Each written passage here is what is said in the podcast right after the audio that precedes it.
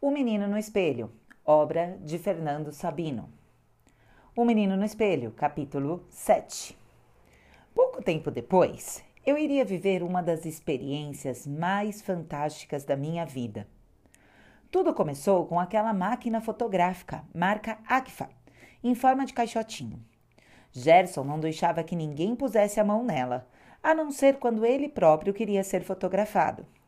Então contava seis passos e ia postar-se diante da máquina, enquanto alguém, a seu pedido, de costas para o sol, com o cuidado de quem segura um alçapão com um passarinho dentro, apenas apertava o botão. Quase sempre aparecia na foto, além do fotografado, a sombra comprida de quem batia a chapa. As câmeras fotográficas eram verdadeira preciosidade. E quem tinha uma, como Gerson, despertava inveja em todo mundo. Um dia ele me disse que ia fazer uma experiência. Mandou que eu ficasse junto ao muro branco do quintal, como se estivesse conversando com alguém. Depois de bater a foto, fez com que eu passasse para o lugar desse alguém e, sem rodar o filme, tornou a fotografar.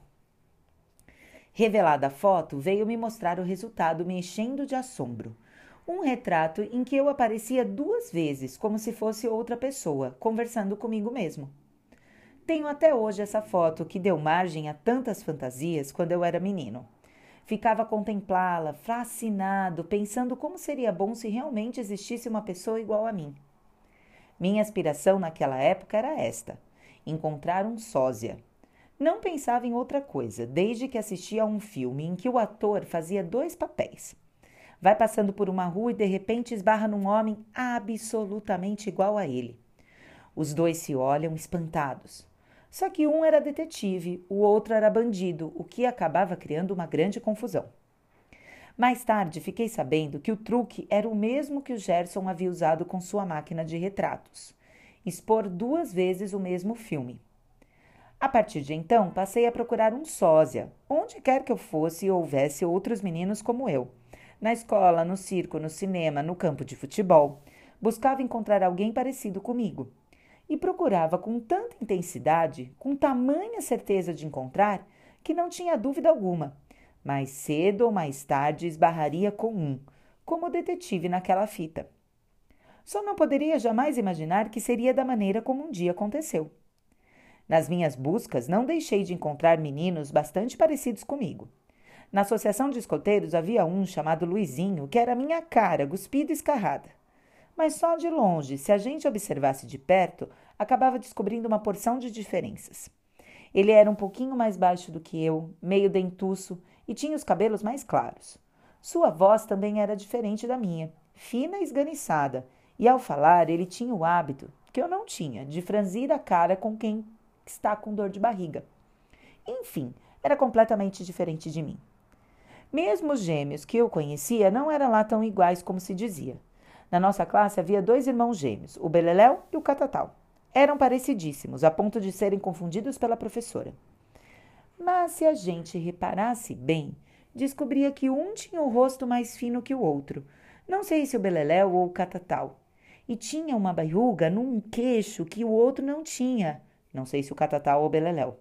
De qualquer maneira, tivesse eu um irmão gêmeo como eles, e já me daria por muito satisfeito.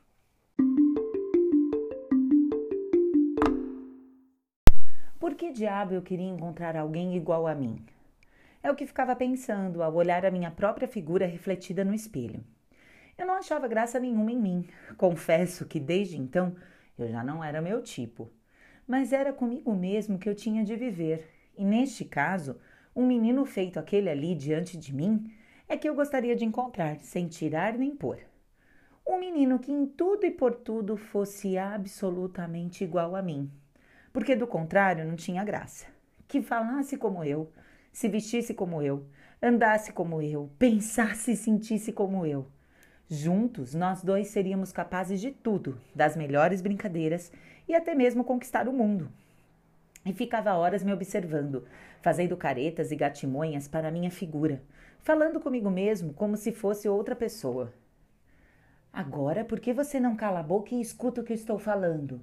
Por que, que tem que ficar me imitando, repetindo tudo que eu faço? Levantava a perna e ele levantava também, ao mesmo tempo. Abria os braços e ele fazia o mesmo. Coçava a orelha e ele também. Mas o que me intrigava era a única diferença entre nós dois. Sim, porque um dia descobri com pasmo que enquanto eu levantava a perna esquerda, ele levantava a direita.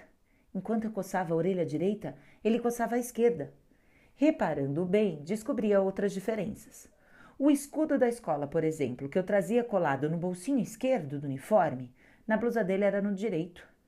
Para testar, coloco a mão direita espalmada sobre o espelho. Como era de se esperar, ele ao mesmo tempo vem com sua mão esquerda, encostando-a na minha. Sorriu para ele e ele para mim. Mais do que nunca me vem a sensação de que alguém idêntico a mim, que está ali dentro do espelho, se divertindo em me imitar. Chego a ter a impressão de sentir o calor da palma da mão dele contra a minha. Fico sério a imaginar o que aconteceria se isso fosse verdade. Quando volto a olhá-lo no rosto, vejo assombrado que ele continua a sorrir. Como se como? Se agora estou absolutamente sério. Um calafrio me corre pela espinha, arrepiando a pele.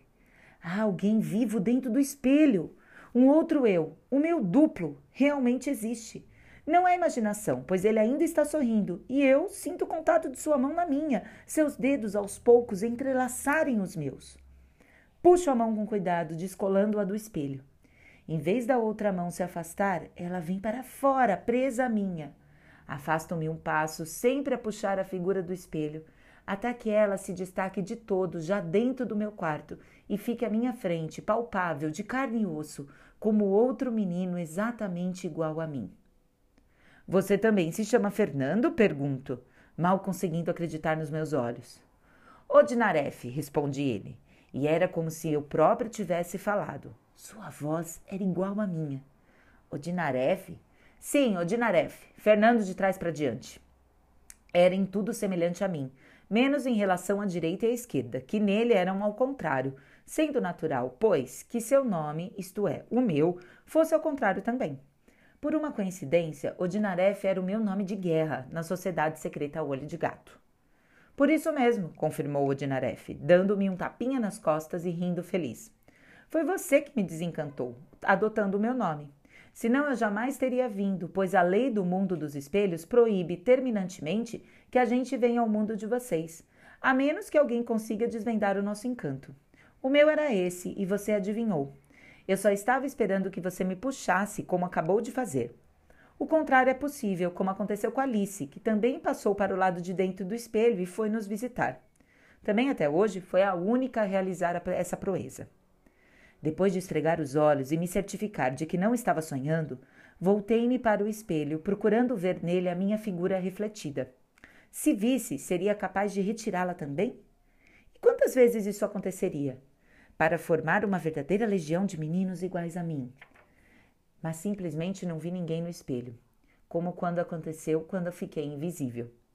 No espelho, eu vi apenas refletidos os móveis do quarto atrás de mim e a porta de entrada que acabava de se abrir para o Toninho entrar.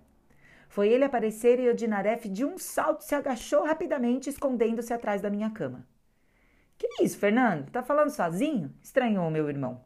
Disfarcei como pude, até que ele saísse do quarto. O meu sósia reapareceu como um suspiro de alívio. Puxa, por pouco ele não me vê. Precisamos tomar cuidado e combinar umas coisas para que isso não torne a acontecer.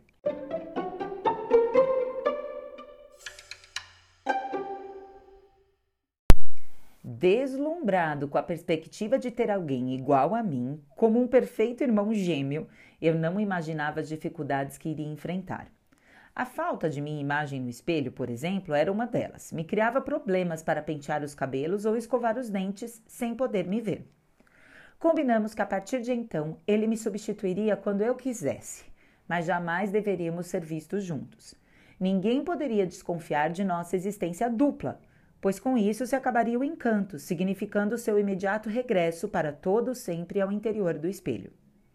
Em compensação, ele me revelou uma surpresa a mais, como se fosse pouco o milagre de sermos dois. Sempre que eu quisesse, poderia ver, ouvir, pensar e sentir tudo o que ele via, ouvia, pensava e sentia. Se ele comesse um doce, por exemplo, eu podia sentir o gosto. Se achasse graça em alguma coisa, Eu podia rir, mesmo que estivesse a quilômetros de distância. O importante é que só se dava quando eu quisesse. Das coisas ruins ou simplesmente sem graça, eu me dispensaria de tomar conhecimento. O que significava que ele poderia tomar remédio em meu lugar e assistir às aulas mais cacetes, para mim eram quase todas, sem que eu deixasse de aprender o que nelas se ensinasse. Poderia até mesmo fazer provas para mim, enquanto eu ia empinar papagaio, pegar passarinho, jogar peão ou bola de gude. E assim foi durante algum tempo. Nunca me diverti tanto. Só que eu tinha de tomar muito cuidado para não trair o meu segredo. Às vezes me distraía e minha mãe surgia no alto da escada da cozinha. Uai, Fernando, como é que você, você está aí embaixo no quintal se ainda agora te vi lá no seu quarto? Por onde você desceu?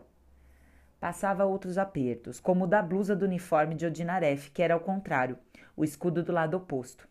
Tínhamos de trocar de blusa todo dia que ele ia à aula em meu lugar. Até o cabelo criou problemas. Eu partia do lado esquerdo e ele do direito. Tivemos de acabar ambos partindo ao meio.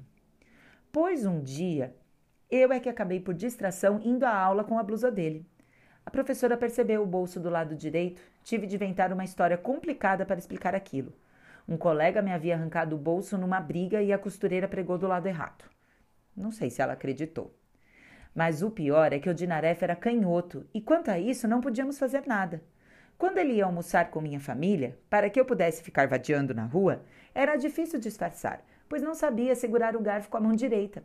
E na escola era pior ainda, já que só escrevia com a mão esquerda.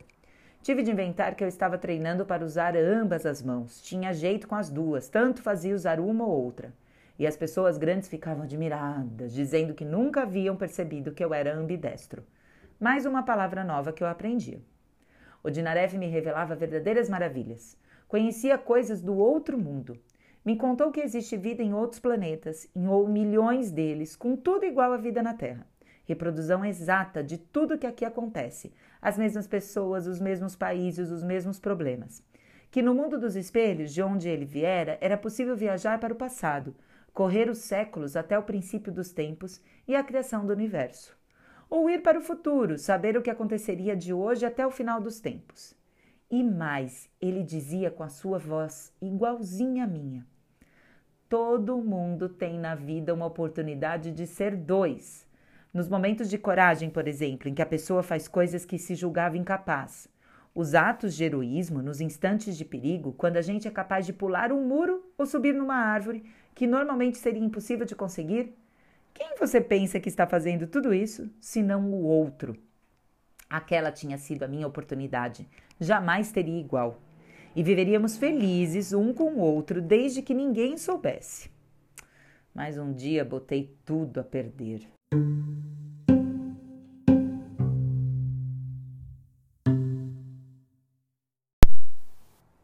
Foi num sábado, me lembro bem. Tinha chovido muito e nós ficáramos em casa brincando no quarto distraídos pois nos bastávamos em nossas brincadeiras e nos completávamos, não precisando de mais ninguém para que a vida fosse uma fonte permanente de alegria e distração. Eu estava sentado no chão, colando umas figurinhas num álbum, e o Dinaref de pé, junto ao armário. A figura dele, é lógico, não se refletia no espelho. Tentando consertar para mim um automovinho de corda. Foi quando minha mãe me chamou para tomar um remédio, um fortificante, pois achava que eu andava fraquinho. É claro que pediu ao Dinaref para ir em meu lugar, e ele foi de bom grado. Eu esquecera de trancar a porta do quarto e de súbito o Toninho entrou.